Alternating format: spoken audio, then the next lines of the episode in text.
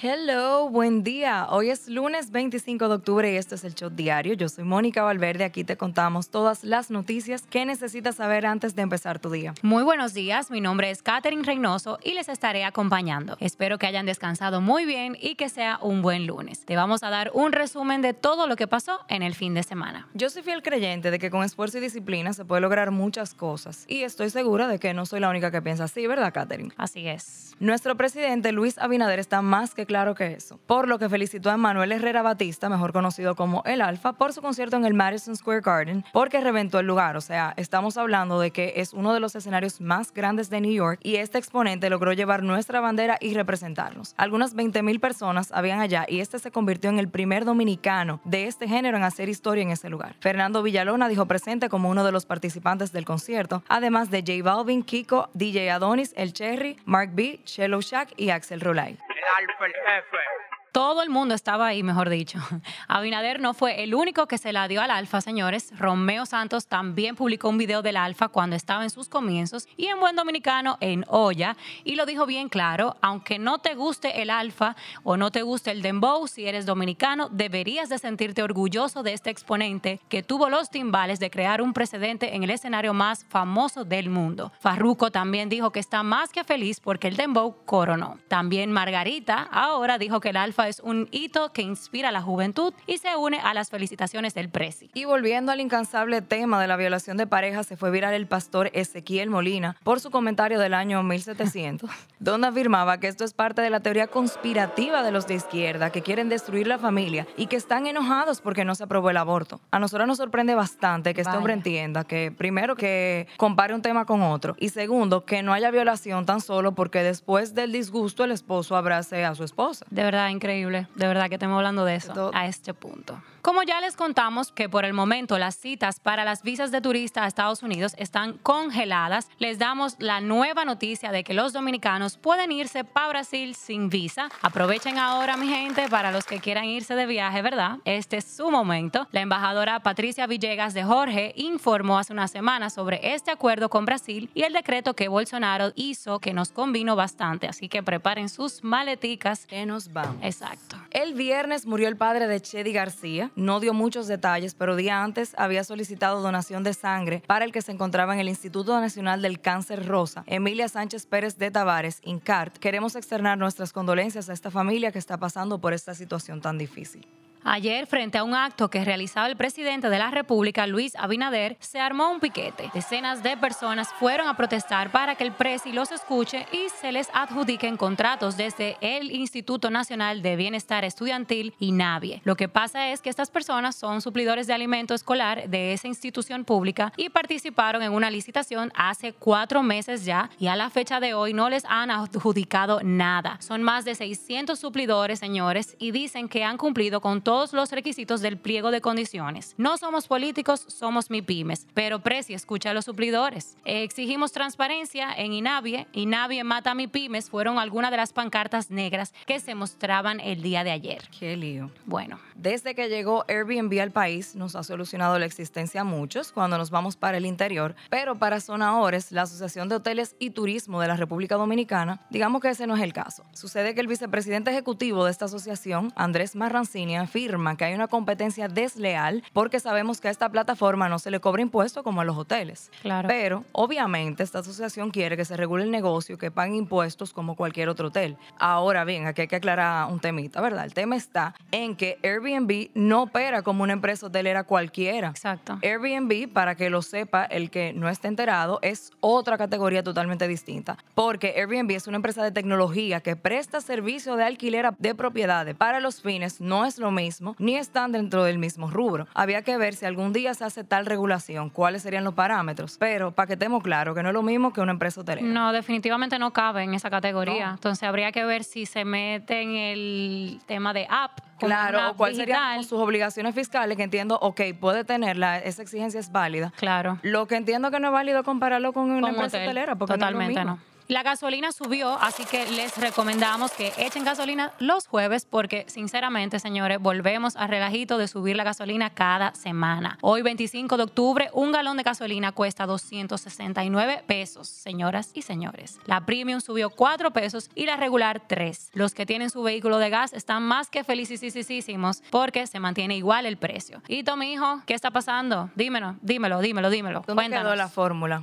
Se ha hablado muchísimo de la reforma fiscal, pero queremos avisarles que a principios de noviembre será presentada oficialmente la reforma fiscal. Así que prepárense que eso la semana que viene o la otra ya será un tema de dominio público. En la primera quincena de noviembre se tendrá claro qué es lo que se quiere recaudar y será ponderado antes de que sea aprobado el presupuesto general del Estado para el año 2022. Así que ya saben, estamos atentos. Dios nos agarre confesados. Y en Twitter se están curando con Botello, el diputado por la Romana del Partido Reformista Social Cristiano. Este hombre tuiteó junto a la foto de una radiografía, sálvese quien pueda. Mi primo acaba de fracturarse las dos piernas, pero ARS Futuro dice que la fractura que él eligió no está en el catálogo y él le niega y le niegan la cobertura. Bueno, señores, ¿para qué fue eso? Le respondieron de una vez, ¿cómo te creemos con una radiografía de Google y puso el screenshot de la foto de Google, o sea, la mismita foto Qué de fuerte. Google. O sea que Botello, yo creo que Botello, perdón. O sea, Botello Tú vas a tener que dar unas explicaciones bastante Claro, No, y extensas. quedarse con la FP porque definitivamente Sí, es como un que tema a la vez, Botello, No podemos ir al mismo tiempo con varias pasito cosas. a pasito. Pues Danilo no era muy de salir al escenario de las cámaras, pero últimamente lo vemos activo porque ahora sí es fácil. Claro. Ayer juramentó a 2.578 nuevos miembros del PLD en La Vega. Este declaró en la actividad que el único delito de su gobierno fue haber servido desinteresadamente a los más débiles, es decir, a los pobres. Wow. Bueno. No, mira, de verdad, qué valor. Tiene, es muy valiente él. Hay un video que ronda por las redes en el que se ve perfectamente a un recluso amenazando a una doctora con un cuchillo en el cuello. Jefferson Cabral sostuvo a la doctora Nancy Brito para reclamar que lo cambien de lugar. Este se encuentra en un centro de corrección y rehabilitación ubicado en Dajabón y pidió que se traslade a La Victoria porque él es de la capital y está demasiado lejos de su casa. Mira tú. Supuestamente Cabral se autoagredió y llamaron a la doctora. Entonces, en el momento en que ella buscaba sus herramientas para atenderlo, este la sujetó y la amenazó de muerte mientras alguien grababa. Bueno, yo creo que él pide, ¿verdad?, ser, ser considerado, pero Él está lejos de su casa, o sea, ¿qué te puedo decir? por si estar en la cárcel no fuera suficiente para entender que está lejos de su casa, aunque la cárcel esté en el mismo sector. Pero bueno. Ahora nos vamos del patio y aterrizamos en las internacionales. Sé que todos pensábamos que el novio de Gabby Petito, la influencer viajera que estaba desaparecida y luego apareció muerta, fue quien la mató, pero ahora vamos a decir que hubo un plot twist, porque Brian Laundrie también apareció muerto. El FBI confirmó que los restos humanos que hallaron en una reserva natural de Florida pertenecen a él. Entonces, cuéntame, Catherine, ¿qué tú crees que pasó aquí? Porque hasta el FBI estaba buscando a este joven por ser el principal sospechoso de la muerte de Gabby. Bueno. Pudiera decirse que tal vez la mató y se suicidó, pero Eh, hay exacto. mucha conjetura. Pero la verdad es que eh, yo no me esperaba el plot twist. O sea, Para nada. esto fue muy sorprendente porque hasta el día de ayer yo pensaba que. Que él o iba a ya- aparecer eventualmente. Que él iba a aparecer, pero que él iba a tener. O sea, iba a aparecer con sospecha de que él la mató. Entonces, esto me deja como que ahora, ok, déjame hacer nuevos análisis de qué pudo haber pasado. Pero bueno, todo en Haití está patas arriba y es que el director de la policía, Leon Charles, renunció de su cargo tras el secuestro de los misioneros estadounidenses que aún no se ha resuelto. Ante esto, Franz Elbe asume el cargo, pero la verdad es una tarea muy difícil la que tiene que enfrentar. Y para actualizarnos sobre este caso, el líder de la pandilla que tiene cohibidos de la libertad al grupo de norteamericanos dijo que matará a los rehenes si no obtiene lo que quiere. Fue mediante un video en donde él se ve con una máscara como de Spider-Man, ok, y una gorra en un funeral de uno de los miembros de su pandilla que murieron a manos de la policía. Como no obtengo lo que quiero, mataré a los estadounidenses, declaró él. Apresaron al narco más buscado de Colombia y no hablamos de la continuación de Pablo Escobar. Raúl Úsuga, mejor conocido como Otoniel, fue capturado el sábado en una operación conjunta de la policía y las Fuerzas Armadas. Duraron seis años, señores, para agarrarlo y afirman que este hombre es el responsable del envío de toneladas de cocaína a Estados Unidos. De lo más seguro le sacan una serie de Netflix también porque todas es- estas historias eh, se prestan para eso ahora porque es como un trend. De verdad que sí, yo creo que eso lo podemos esperar definitivamente. Vimos en las redes sociales que la hija de Paul Walker, Meadow Walker, se casó en días pasados en la República Dominicana. Obviamente no pude elegir mejor lugar, pero eso lo compartieron este fin de semana, no obstante. Fue muy emotivo ver a Vin Diesel llevarla al altar, el mejor amigo de Paul Walker. Fue una ceremonia sencilla en la playa, pero muy bonita. Ay, sí, me encantó. Me gustaron las fotos, todo muy linda, de bonito. verdad que sí. ¿Quién lo diría, señores? J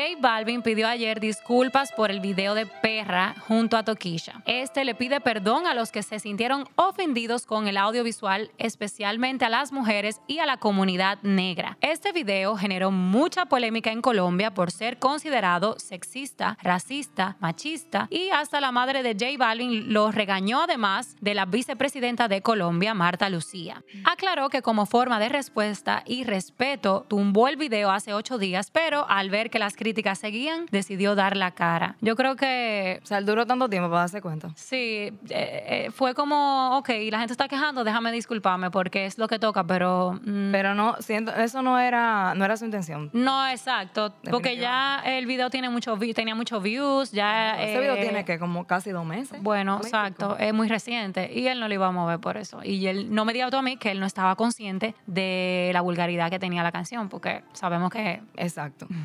La reina Isabel II es muy mencionada por todo el tiempo que ha durado viva, pero los medios nos tienen un poco asustados con el estado de salud de la monarca. Ella asistió al hospital para unos exámenes preliminares, pero nadie sabe si la reina pone pie en el otro lado este año. Ojalá que no. Extrapolando el tema que se debate aquí en el patio, en Colombia será un delito sacarse el condón sin permiso de la pareja, pues se va a considerar como agresión sexual. Anoten ahí un nuevo término, stealthing, que es la retirada del preservativo sin consentimiento. Esta ley aplica tanto para mujeres como hombres, así que vamos a mandarle eso como... Sí, eso como ese memo como que hay que mandar. hay que mandarlo aquí a ver qué, ¿verdad? qué opinan las autoridades.